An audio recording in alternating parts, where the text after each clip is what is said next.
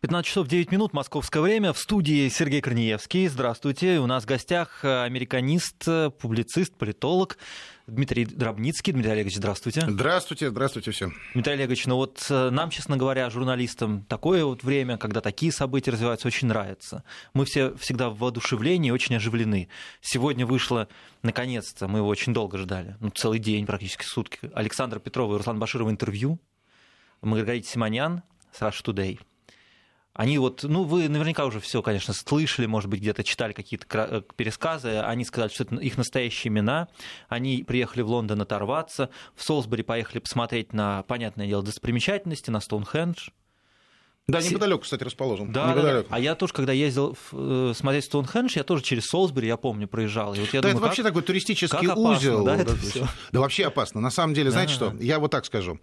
А, Ну, во-первых, мы, наверное, сегодня поговорим, как вот то, что произошло э, сегодня, точнее, вчера вечером в эфире, в записи, а сегодня в эфире а, Арте а, связано, так сказать, не знаю, с моей непосредственной областью интересов, так сказать, Соединенными Штатами.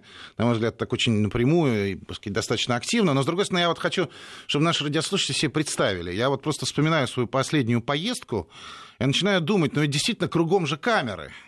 Да, То есть, постоянно, то есть, везде. ну, то Даже есть- в Москве уже кругом камеры, а там Э, давно да, уже да, кругом да, да. камеры. И как бы, понимаете, а, кстати, Британия э, этим э, наибольше известна, даже А больше, чем кажется, она Соединенные Штаты. Да, вводить, да. несомненно, Мгм. несомненно.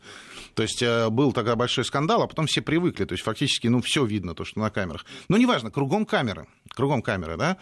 И вот просто представьте себе, что, ну, произошло нечто в каком-нибудь крупном центре или, так сказать, рядом с крупным центром. Ведь таких мест, так сказать, просто навалом. А У людей есть загранпаспорта. Вы попали на камеру, а, и все. То есть, обратите внимание, если мы вот, вот примем сейчас на 100%, да, за чистую монету все, что сказали нам два товарища, которые пришли, так сказать, в эфир, получается, что у них разрушен бизнес, а что у них, в общем, так сказать, непонятно, что им делать дальше. Они находятся в состоянии абсолютно невыездных, они находятся под ордером об аресте. Не дай бог, они выйдут куда-нибудь, в любую страну, обращаю внимание, вот в любую страну и окажутся в ситуации, да, что, в общем, действительно как бы их арестуют. А дальше вот ситуация, ну, как, э, понимаете, со многими очень э, нашими, и не только нашими гражданами происходит, э, вы оказываетесь под судом, который, в отличие от вот таких внутренних судов, там, американских, британских, еще как, когда речь идет о каких-то международных политических вопросах, он как бы не очень церемонится. Ну, достаточно вспомнить, что уже, так сказать, там скоро три месяца сидит под э, арестом Мария Бутина, да, так сказать, по совершенно нелепым обвинениям. Да, но э, вообще говоря, конечно, еще ко всему прочему, вот впечатление, которое на меня лично произвело вот это интервью, конечно, ребята выглядят э, такими ударенными пыш- пыльным мешком по голове. И, наверное, есть смысл им посочувствовать. Но я бы вот так выделил одну такую фразу, которую они постоянно повторяли. То есть э, у нас там вот бизнес, и вот теперь вот все разрушено. Мы вообще до этого даже не думали о деле Скрипаля. Мы ничего не знали. Мы ничего не знали о международной политике. Мы ничего не знали о деле Скрипалей. Мы об этом даже просто не думали. Мы, мы, мы ехали, ну, как обычные, так сказать, да, как бы а, русские люди там э, ехали там то ли оторваться, то ли по бизнесу. А иногда бывает, что люди ездят и, или ради того, и ради другого. И вот они не интересуются ничем. И вдруг оказываются перед вот этой жестокой реальностью, что внешняя политика существует. Ну, они говорят, это фантастическое совпадение вся эта Да с ситуация, кем угодно да. такое могло быть. Я просто хочу обратить внимание на то, что э, понятно, что выбрали, скорее всего, я просто логика, да, как бы Скотланд-Ярда. Ну, надо выбрать людей, которые часто бывали в Европе. э, так сказать, там отобрать. Понятно, что рядом вот с этим самым собором, по-моему, Святой Марии, а, так сказать, вот Солсбери, а, там найти российского туриста несложно. Надо было найти кого-то, кто подходил под это дело, да, а потом, так сказать, начинать их вести. А, поскольку другие версии они замели под ковер, сейчас мы об этом поговорим. Но э, важно же вот что, они, еще раз хочу обратить внимание, люди даже не интересовались делом Скрипалей, и оно все равно их догнало. То есть вот эта внешняя политика, та ситуация, в которой сейчас находится мир, она догоняет даже тех людей, которые принципиально являются аполитичными, не интересуются какими-то громкими делами. Это все равно их э, догоняет. Вот, вот основная. Смотрите, я хочу вот в какую сторону повести сейчас нашу беседу. У нас тут уже приходит э, реакция официальных лиц британских. Ну, и я думаю, ни для кого не будет сюрпризом. Вот МИД Британии заявила, что считает подозреваемых по делу Солсбери офицерами ГРУ, вопреки их заявлениям, понятное дело. И МИД Британии заявил, что считает интервью подозреваемых очередным примером запутывания вопроса и лжи. То есть, ну, это же не удивительно. А какой реакции мы ожидали? Нет, ну, на самом деле, от британских властей я никакой да. другой э, реакции не ждал. А, ясно, что вот э, дело Скрипалей э, рано или поздно, я думаю, все-таки будет раскрыто и раскрыто так, как надо. Но да, к тому а времени, кем? конечно, не будет уже... Кем раскрыто? Вы думаете, да вы знаете, и журналистские могут провести расследование, и, так сказать, я думаю, что раньше всего до этого дела доберутся американцы. То есть, если Трамп удержится у власти, я думаю, что правоохранительные органы Соединенных Штатов доберутся до... А как они могут в Британии что-то делать? А, ну, в Британии они немного чего могут, а, но а, зато они могут, вот, так сказать, перекрыть кислород Ми-6 и заставить их выдать пару, пару информаторов. Я сейчас просто объясню, в чем здесь дело. Угу. Ведь поймите, что когда вот произошло вот это отправление в Солсбери, многие действительно задавались вопросом, ну а зачем это России? Ну, действительно, Скрипаль, из него получили все, что хотели – его помиловали, обменяли, как известно, да, в Россию из Соединенных Штатов. Напомню, из Соединенных Штатов приехал Анна Чапман, ну, вместе с другими а, спящими агентами. А, это был такой нормальный обмен, и надо сказать, что ну, Россия не могла, а, конечно, себе позволить, даже если бы очень захотела, убивать никого из обмененных по одной простой причине, потому что следующие такие переговоры с Россией бы никто не вел. Это, это вот очень важный такой момент, который в спецслужбах присутствует. Кому это было выгодно? И казалось, что это просто, ну, вот как бы типа Путин и все. Почему? Ну, просто потому что злой. Вот, вот такая это была э, реакция на Западе. Между тем, выяснилось, что, э, в общем, Скрипаль э, фигура, имеющая отношение, кстати говоря, к американской политике, совершенно неожиданным образом. Дело все в том, что его куратор по линии Ми-6, когда он был за, завербован, некто Кристофер Стил, а позже вот уже частный подрядчик, у него была э, своя компания Orbis Business Intelligence, и он как раз э, в 15-16, э, частично в 17 году своего старого друга Сергея Скрипаля он привлекал к работе на свое агентство. Ну, мы слышали, он консультировал испанцев. Ну, как любая частная далее, контора с, э, так сказать, как бы с неким бэкграундом ну, из э, Скрипаль спецслужб. Да, Скрипаль тоже мог консультировать, угу. он даже преподавал э, да. в, в академии, так сказать, соответствующей британской для, для, для, для мишесников, так сказать. Но самое главное, что вот он в это время очень активно, плотно сотрудничал с, с Кристофером Стилом, а Кристофер Стил все-таки автор русского досье на Трампа. Причем досье, а, которое, ну, в общем, не выдерживает, конечно, никакой критики, если бы это были реальные какие-то сведения. Но с точки зрения так вот присочинить, как бы, наверное, это все правдоподобно выглядело бы, написано неплохо. И понятно, что Кристофер Стил несколько раз был э, так сказать, изгнан в качестве контрактника ФБР за то, что он недостоверные сведения предлагал, за то, что он присочинял, и за то, что общался с прессой. Но в 2016 году, когда надо было доказать, что Дональд Трамп это ставленник русских, появляется знаменитое русское досье, и встает вопрос, а кто были источники Кристофера Стила? Они не выдерживают никакой критики, насколько я помню, эти источники. А... Если можно так назвать их источниками. Дело все в том, что в конце концов э, в британской прессе появилось совершенно замечательное определение. По крайней мере, один бывший а, сотрудник российских спецслужб. Угу. Теперь давайте немножко зайдем с другой стороны. Отравлен Сергей Скрипаль. Как работает следствие? Вот как должны работать нормальные следаки? Они должны отрабатывать деньги, связи, э, так сказать, ну, опять же, опрашивать свидетелей и так далее.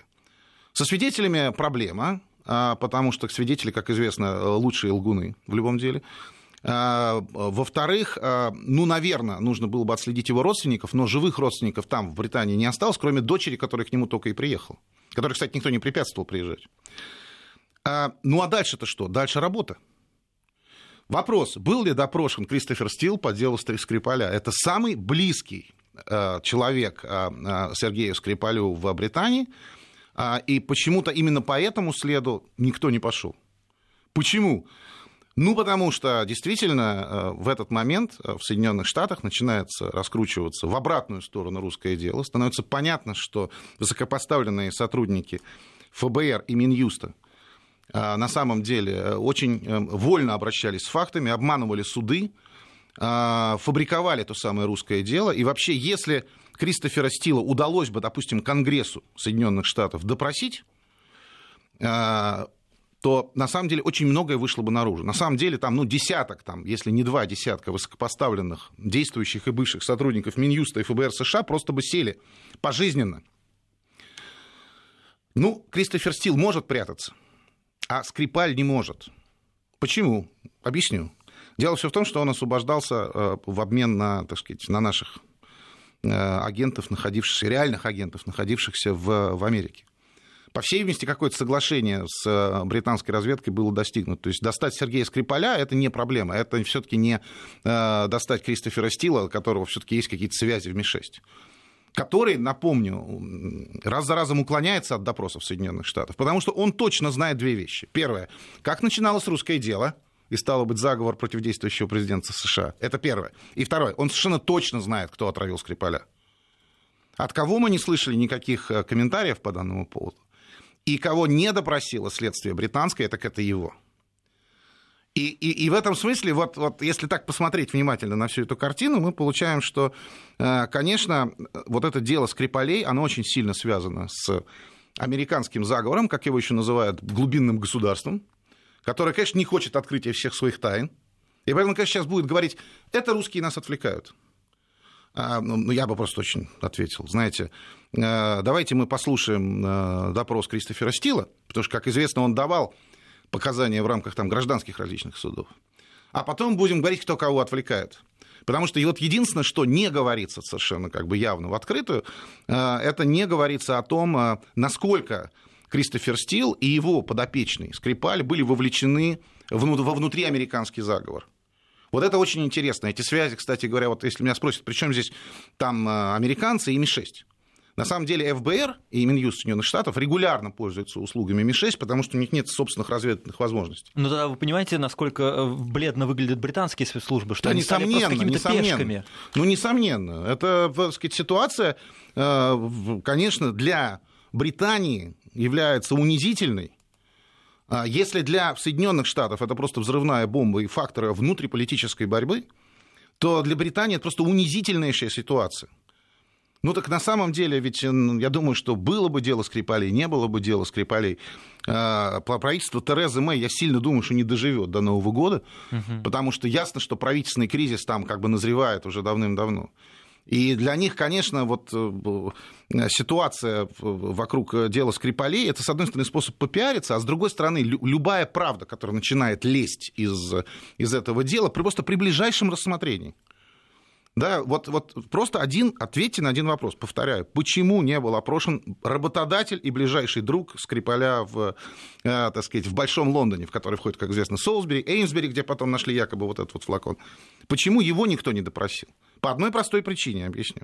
Потому что его показания, о которых он, кстати, в Америке уклоняется, могли бы пролить свет не только на отравление наших граждан, да, в частности, Юлии Скрипаль. Не только на то. А, кстати, может быть, их и не отравили, может быть, их просто спрятали. Понимаете, подальше. Чтобы... Вопросов больше, чем ответов, да. Да, то есть и, и на самом деле, конечно, ну, можно, так сказать, прямо говорить, что не только Кристофер Стил, но и Сергей Скрипаль были авторами вот этого русского досье, которое было передано в Минюст и в ФБР в нарушение всех процедур американских спецслужб.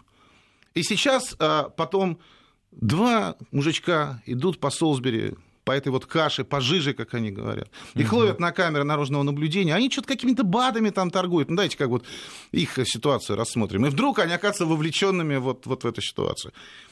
Конечно, э, для меня это просто показатель того, что любой человек, идущий по улице, неважно где, уж особенно, так сказать, за границей, он в любой момент может обнаружить, что, ё-моё, а я ведь вовлечен в огромную страшную, грязную, вот которую мы только в кинолентах видели, да, в шпионских боевиках, в книгах читали, игру, а, так сказать, международных а, спецслужб большую политику.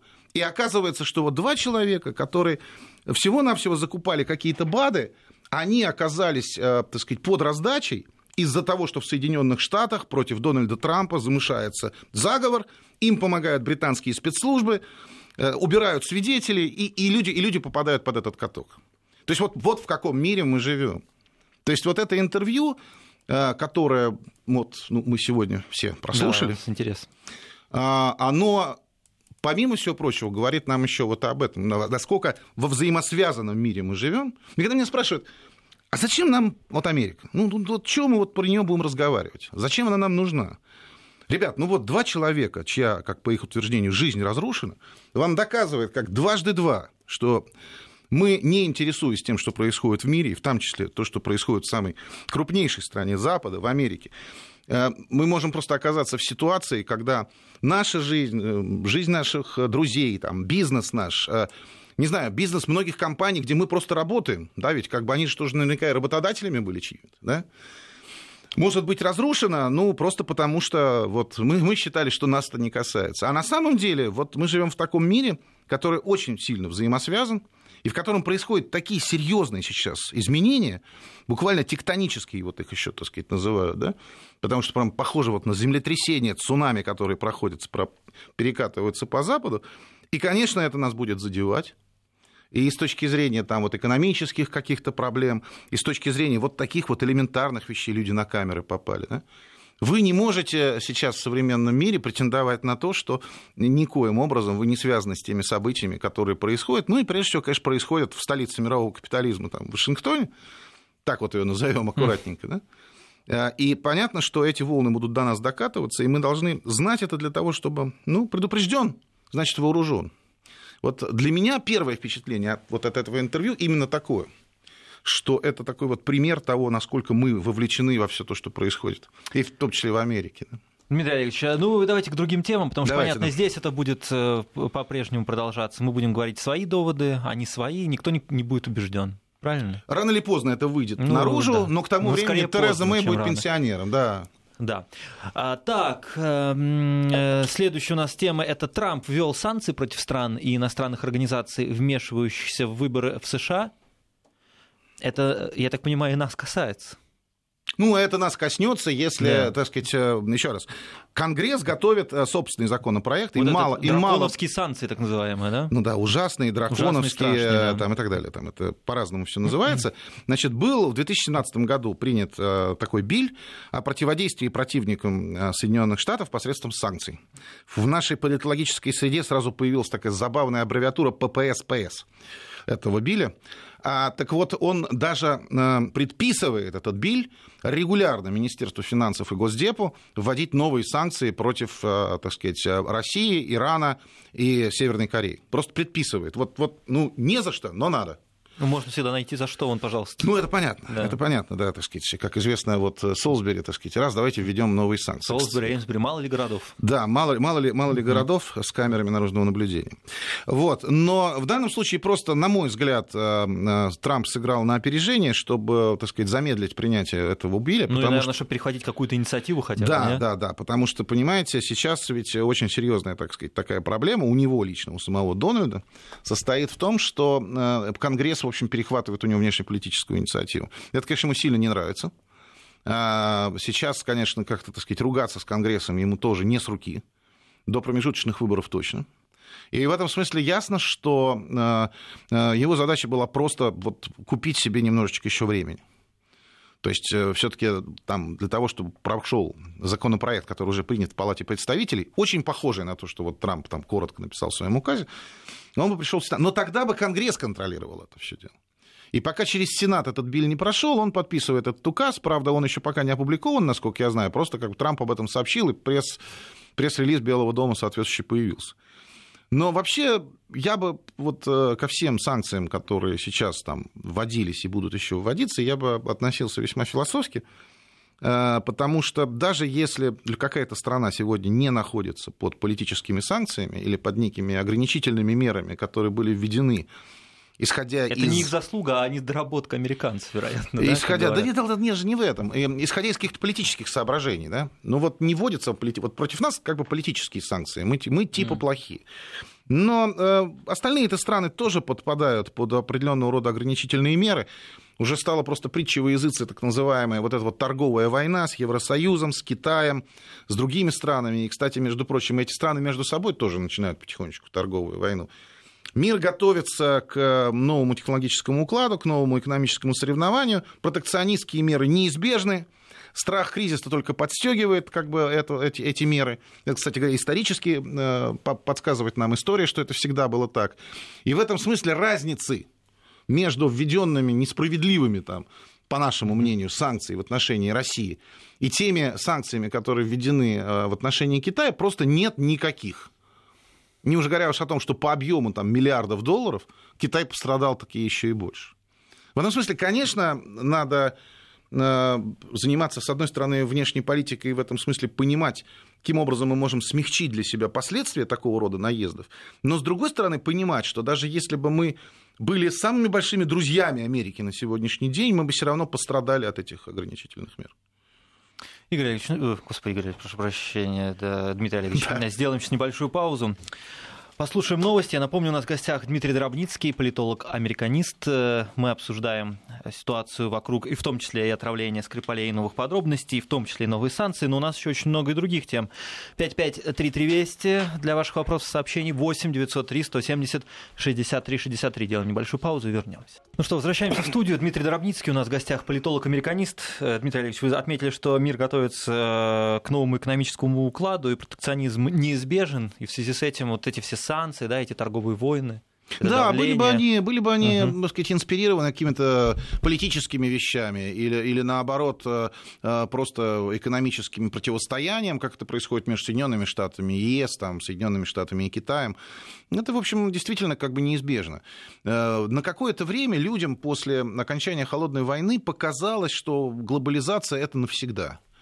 Вот когда говорили о конце истории, э, там, кстати, немножечко, конечно, Фрэнсиса Фукуяму так сказать, Давайте, исказили, да. исказили, исказили, все-таки он сам об этом жаловался, он говорит, ну я такое сказал, а меня исказили. Но, но тем не менее, э, в основном даже говорили неолиберальной демократии, как, так сказать, таким окончательный строй на Земле, а скорее говорили, конечно, о глобализации и об экономическом таком укладе, где все взаимосвязаны.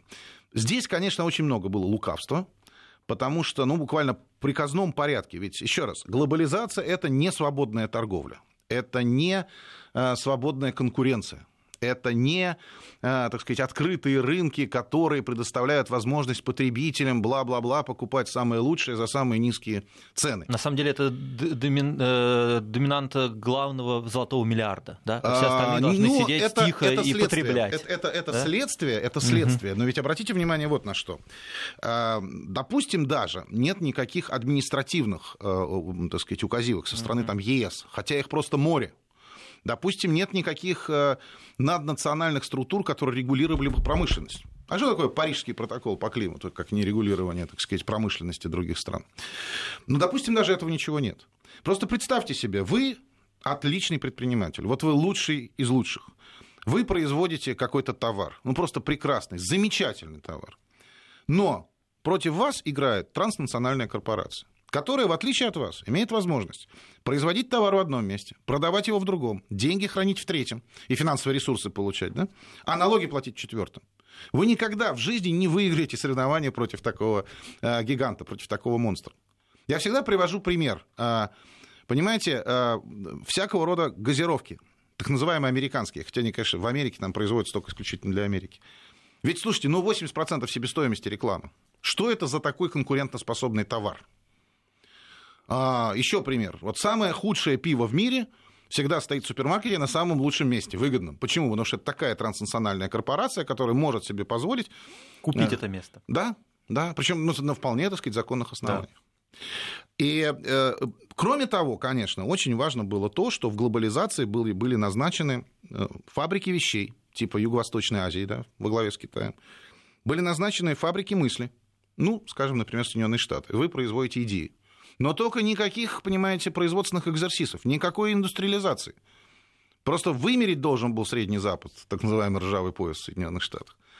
А, э, но, и, кроме всего прочего, существуют страны, которые надо просто успокоить. Ну, вроде России. Вот вы там нефть добываете, креативный класс, ему там денежек давайте, и все, и больше не надо ничего. Вот не надо ничего, никакой, э, так сказать, индустриализации уж тем более. Сельского хозяйства чуть-чуть можно, чуть-чуть. Причем такого рода решения принимались на политическом уровне.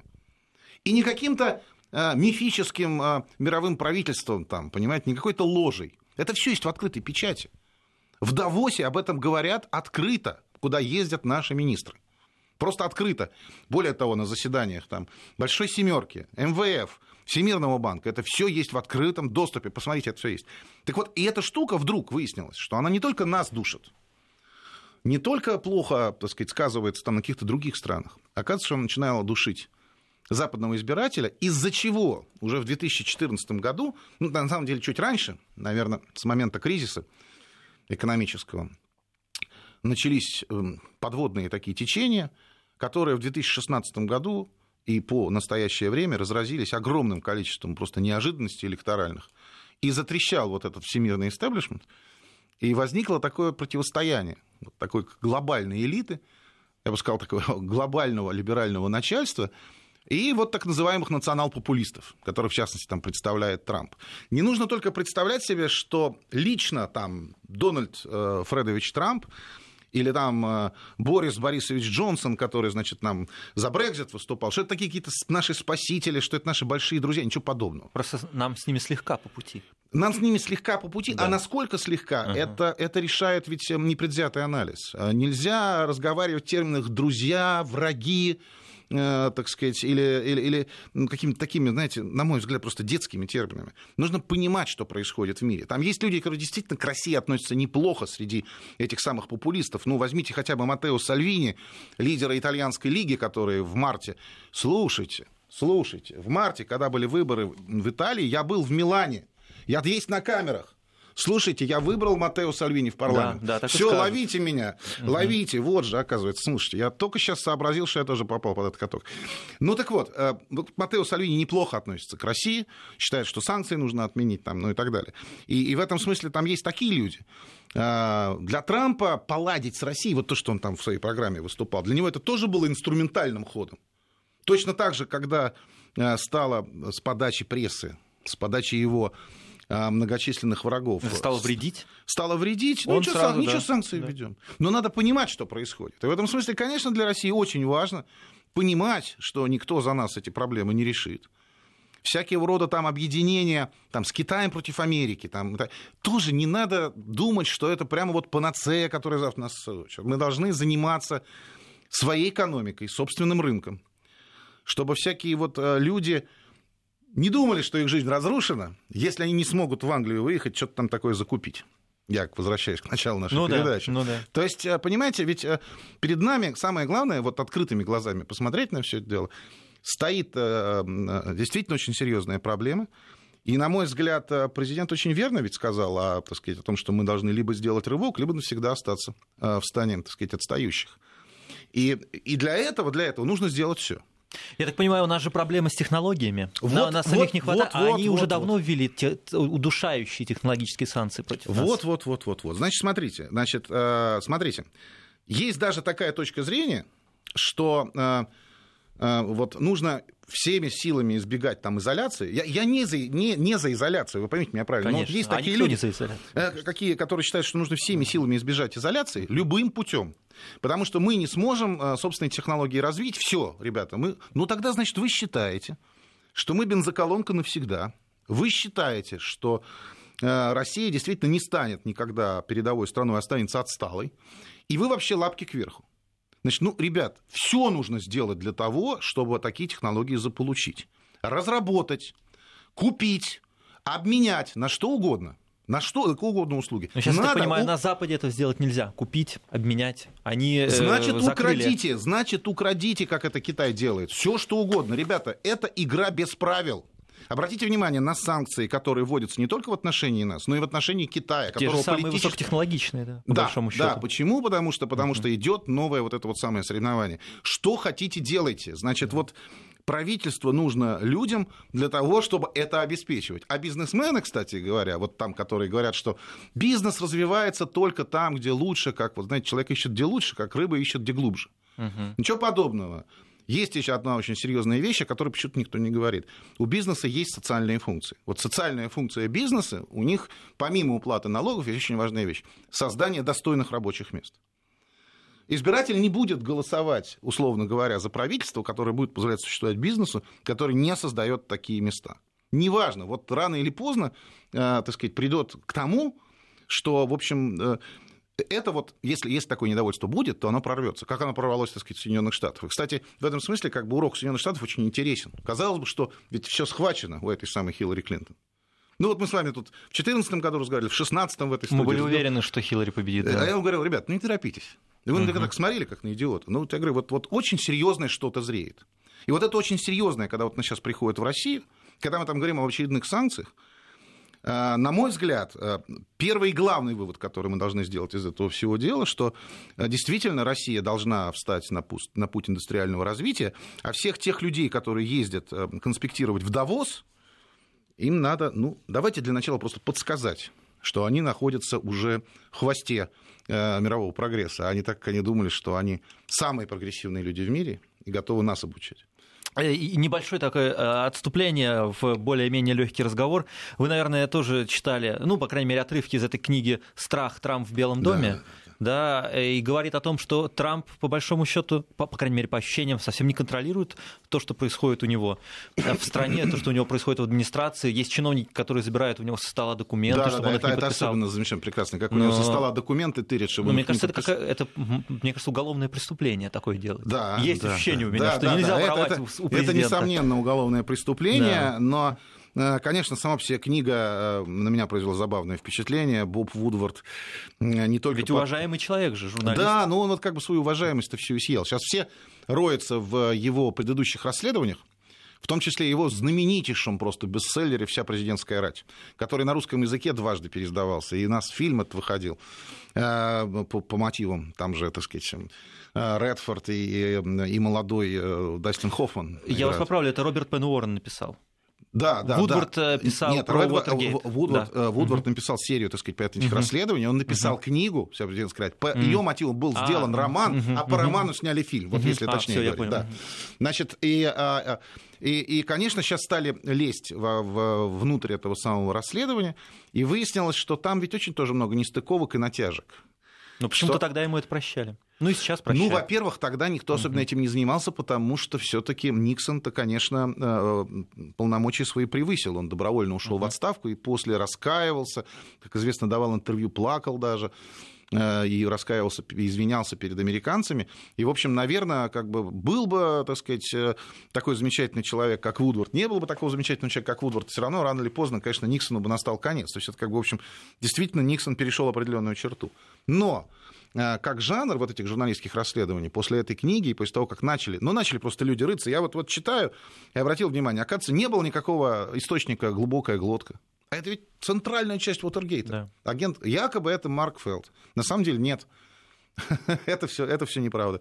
Ну и так далее. То есть он разрушил, на самом деле, вот основной вот это вот какой-то нон-фикшн такой политический американский, который... Который все так уважали и который был примером чрезвычайно для всех. уважаемый был жанр. Угу. Ну, когда-то и Вашингтон-Пост была уважаемая. Вот газета. я хотел сказать, сейчас же и пресса американская, на которую да, раньше да. все то равнялись. То есть теперь... мы присутствуем, если мы вот как-то еще свяжем это с тем, о чем вы с вами говорили, вы понимаете, все просто, да? нет, меняется, это не все, все, а... все пропало, нет, ничего ну, подобного, ну, все меняется просто.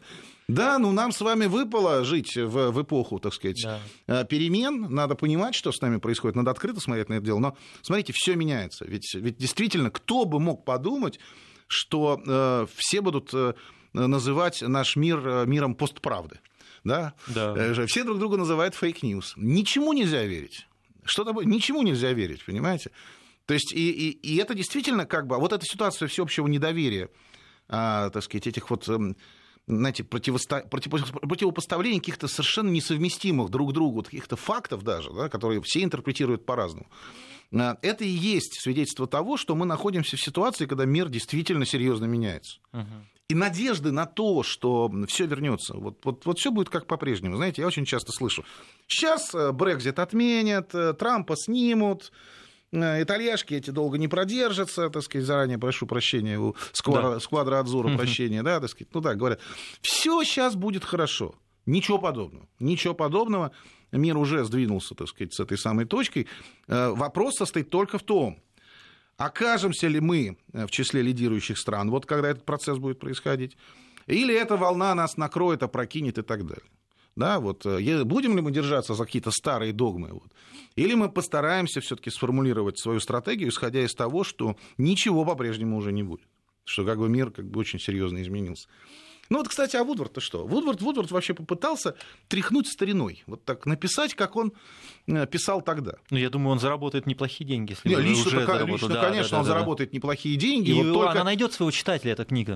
А, она уже нашла да, даже, ну, да. слушайте, ну я, я, я, я потратил деньги на нее, как бы, так сказать, там предзаказ устроил, чтобы на два дня раньше ее получить по Kindle.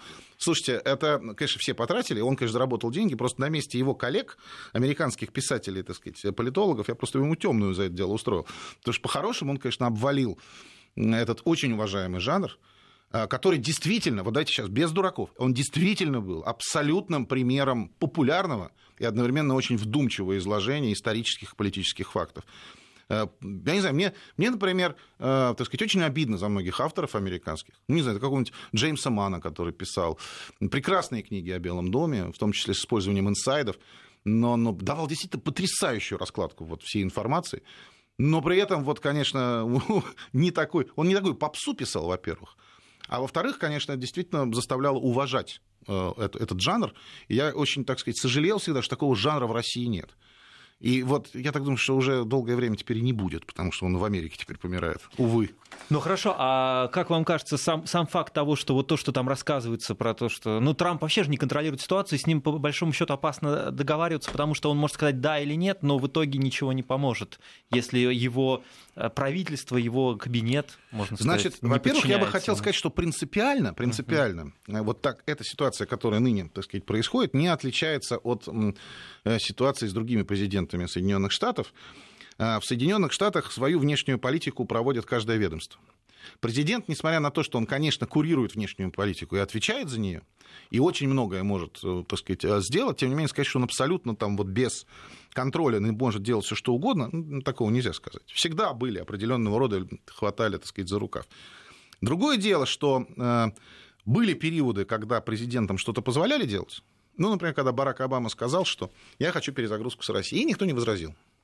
Или, например, когда Никсон сказал, хочу разрядку, хочу Китай, хочу мирный договор с э, Египтом. Ну, не он, правда, его заключил, а, так сказать, Картер уже. Но, но, так сказать, вот действительно как-то вот ему дали на это дело добро. Ему дали, так сказать, карт-бланш на это дело. Иной раз даже вот, вот Шлезингер, в частности, это называл периодами имперского президентства, то есть когда внешнюю политику полностью отдавали президенту. Но были случаи, когда как бы и не давали когда вводили, так сказать, э, ну, вспомним, как Барака Обамы, он не хотел, чтобы принимали закон о том, что американские граждане могут подавать на Саудовскую Аравию в суд за 11 сентября. Ну, так опрокинули его президентское вето, вот так ему под финал президентства. И, и приняли, так сказать, такого рода закон, который очень имел очень далеко идущие последствия. И, кстати, будет еще иметь последствия. То есть, на самом деле, э, вот надо все-таки понимать, что взаимодействовать нужно со всеми сегментами американского общества. Вообще Америка это очень сложная такая полития, которая, ко всему прочему, еще и международная, то есть не только внутренняя, но и международная.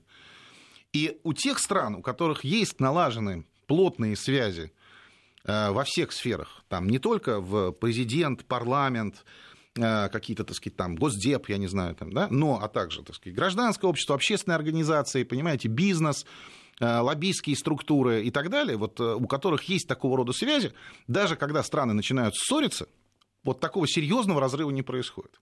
А там, где идет взаимодействие только по линии президента или Госдепартамента, все очень быстро коллапсирует. Вот тут как бы тоже такой есть момент. Вот. Ну а что касается самого Трампа, контролирует он или не контролирует, по экономическим вопросам, то, что вот тем, что я наблюдаю, очень даже он и контролирует. Э, конечно, он, эм, как и в своей компании Trump Organization, он, конечно, использует э, такой вот хаотический такой менеджмент. Почему? Ну, потому что вы просто представьте себе, что вы пришли в организацию, которая убыточна, которая работает плохо, где никто не слушается, где все считают, что нужно вот так, потому что их в институте так учили. А вы приходите, ну, как бы пытаетесь компанию свое спасти, видение, да? свое угу. видение. Как вы будете его продавливать, если вам акционеры доверили? Угу. Вы тоже примерно то же самое будете делать. То есть неожиданные поступки. Да, будут совершать неожиданные поступки. Mm-hmm. Вы будете драться, вы будете, э, так сказать, совершать различного рода действия, действия, которые дадут вам возможность все-таки развязать вам определенным, так сказать, образом руки. И, конечно, очень сильно мы увидим изменившееся поведение Трампа не с точки зрения его поведения как человека, он таким всю жизнь был. а с точки зрения его эффективности. То есть вот как то, что вы говорите, дают, не дают ему работать. Угу. После промежуточных выборов, потому что, конечно, от них очень многое зависит, от ноябрьских выборов. Потому что если он хотя бы одну палату сохранится за республиканцами, то, конечно, Трамп полностью запишет себе в Э, в, в, в заслугу. А если я, думаю, я думаю, что все согласятся с этим. А даже. если не сохранится, то ведь э, работа Трампа превратится в какой-то сущий ад. Ну, они это... ему будут постоянно мотать нервы. Да, да, да. Ну, там, так сказать, а, они и так, так сказать, на самом деле Дональду Трампу, так сказать, мотают меры, э, нервы, прошу прощения, но, конечно, очень сильно Трампа могут ограничить, и в том числе попробуют, почти наверняка, принять целый ряд законопроектов именно экономических, которые попытаются откатить назад все то, что он уже в экономике сделал. Сокращение, так сказать, административного давления на предприятия, сокращение налогов, а, так сказать, кое-какие протекционистские меры очень серьезные приняты, в том числе в рамках налогового кодекса. И, и вот, вот тут, конечно, могут начаться серьезные так сказать, проблемы. И это тоже, за этим тоже очень будет интересно наблюдать, потому что действительно это волны опять пойдут по всему миру. То есть если люди так сказать, возьмут какой-то определенный реванш, демократы, то, конечно, очень, очень серьезные изменения, которые коснутся всех стран в мире. Другое дело, что надо тоже понимать, что те же демократы, которые приходят, это не просто вот такая единая партия, которая сейчас придет и отменит Трампа, или там импичмент ему Нет устроит. у них там дисциплины партийной, да? А, она есть, но проблема в том, что поскольку мир меняется, так и там все меняется. Там партия э, демократическая как минимум на три группировки расколота.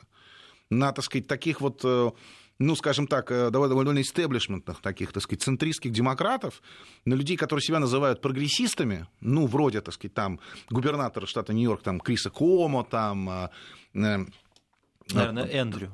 Крис, а, это, Эндрю, Крис это его младший брат. Да, да, да, да Эндрю Коума, угу. да, да, да, прошу прощения. Вот, а, но там же очень высок а, процент и в партийном активе, и сейчас, так сказать, в Конгресс, скорее всего, изберется количество так называемых демократических социалистов а некоторые так и слово демократически уже как бы заметают под ковер. Ну вот э, Александрия Аркасио Кортес, который, кстати говоря, в одном из избирательных округов э, штата Нью-Йорка, она смогла на праймере с демократических победить человека, который 10 лет занимал пост к ряду. И, и... Очень странная женщина. Ну, это, кстати, на самом деле, она действительно лицо, новое лицо демократической партии. Но Они она, еще она, пока она, не она очень. Махровая социалистка. Да, это, да, да. И там, кстати, очень сильный. Слушайте, а кто устраивал там, так сказать, беспорядки на улицах американских городов, кстати говоря? Да, Дмитрий Олегович, спасибо вам большое за ваш комментарий. Спасибо большое за интервью.